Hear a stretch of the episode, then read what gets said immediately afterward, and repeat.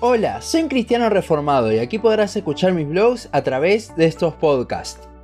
Hoy vamos a poner una pausa a nuestra serie sobre los atributos de Dios dadas las fechas. Como en Navidad, el diablo ha distorsionado totalmente el sentido de la Pascua. En este podcast veremos de dónde surge la Pascua y cómo nos repercute hoy en día. Éxodo 12:13 dice, Y la sangre os será por señal en las casas donde vosotros estéis, y veré la sangre y pasaré de vosotros, y no habrá en vosotros plaga de mortandad cuando hiera la tierra de Egipto. Como muchos deben saber, la Pascua es una fiesta judía que fue instaurada por Dios en la salida de Israel de Egipto en Éxodo 12.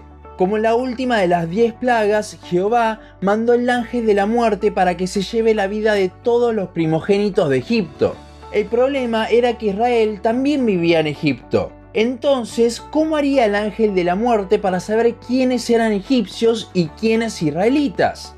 Bueno, como solución a esto es que Dios instaura la Pascua.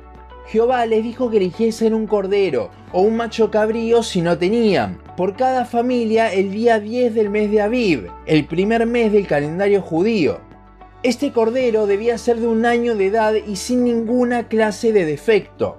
Esto era mucho pedir ya que era el punto de mayor vitalidad de un cordero, y al no tener defecto, esto lo hacía uno de los mejores que tenían. Sin embargo, Dios le pidió de lo mejor que tenían para esto. Si no cumplían estos requisitos, el cordero no era apto para Jehová. Luego, en el día 14, lo sacrificarían y con su sangre pintarían el marco de las puertas de entradas a sus casas. Con esto, el ángel de la muerte lo vería y pasaría de largo sabiendo que allí vivían israelitas. De hecho, la raíz de la palabra Pascua o Pesaj en hebreo significa pasar por alto. Esta última plaga fue con la que Faraón dejó ir a Israel de su esclavitud de Egipto. Y eso es lo que celebran los judíos en Pascua, su liberación de Egipto.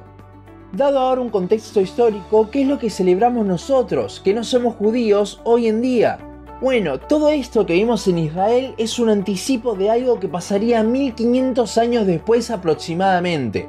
En la Biblia, Egipto simboliza el mundo e Israel es el pueblo escogido de Dios.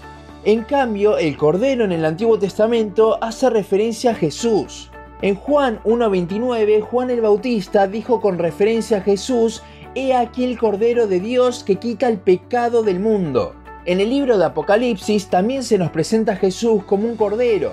Entonces, ¿cuál es el simbolismo de la Pascua en Cristo?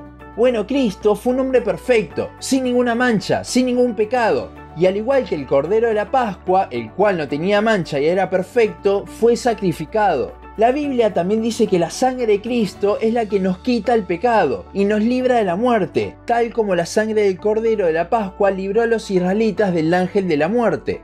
En el día del juicio, cuando nos enfrentemos al juicio de Dios por nuestros pecados, van a haber dos tipos de personas. Aquellos que como Israel en ese momento están cubiertos con la sangre del cordero y aquellos que no.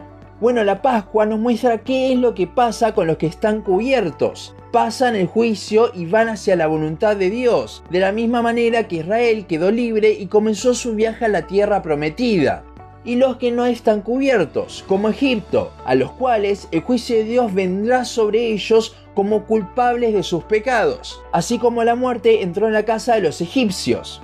Hoy en día, en la Pascua, entonces, celebramos la salvación, como Cristo, ese Cordero que fue sacrificado con su sangre, nos libró de la esclavitud del mundo y ahora vivimos bajo sus mandatos y protección.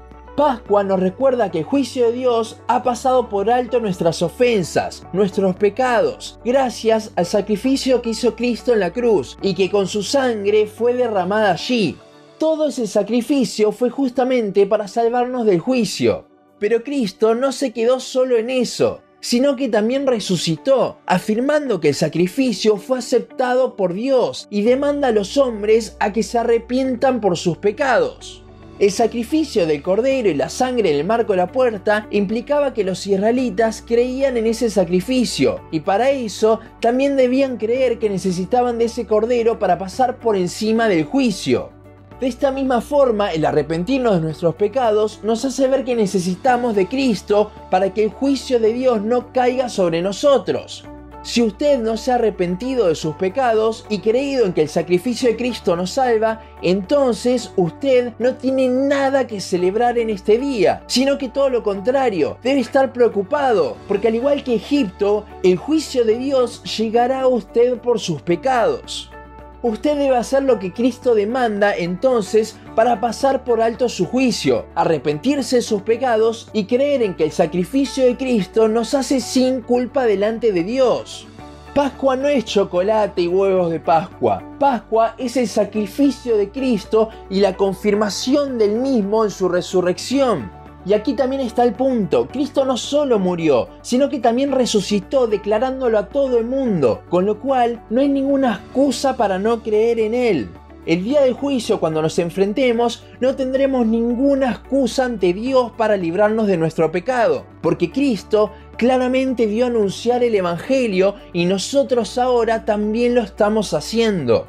Para más información sobre el Evangelio, usted puede escuchar nuestro primer podcast en el cual se detalla más sobre cómo Dios nos salva. Y si usted sí ha creído en el sacrificio de Cristo y Dios lo ha hecho salir del mundo, de Egipto, celebre la salvación en estas fechas. Celebre adorando al que hizo todo esto posible, a Cristo, el cual resucitó y está hoy en día con nosotros. Celebremos que ya no somos esclavos del mundo, del pecado, sino que somos hijos de Dios y tenemos una relación con Él porque Él ha resucitado. Hasta aquí nuestro podcast de hoy. Seguinos en Facebook, Instagram, YouTube y Spotify. En todas nos encontrás como un cristiano reformado. También seguinos en uncristianoreformado.blogspot.com para leer el resto de nuestros blogs. Nos vemos en la siguiente ocasión y felices Pascuas.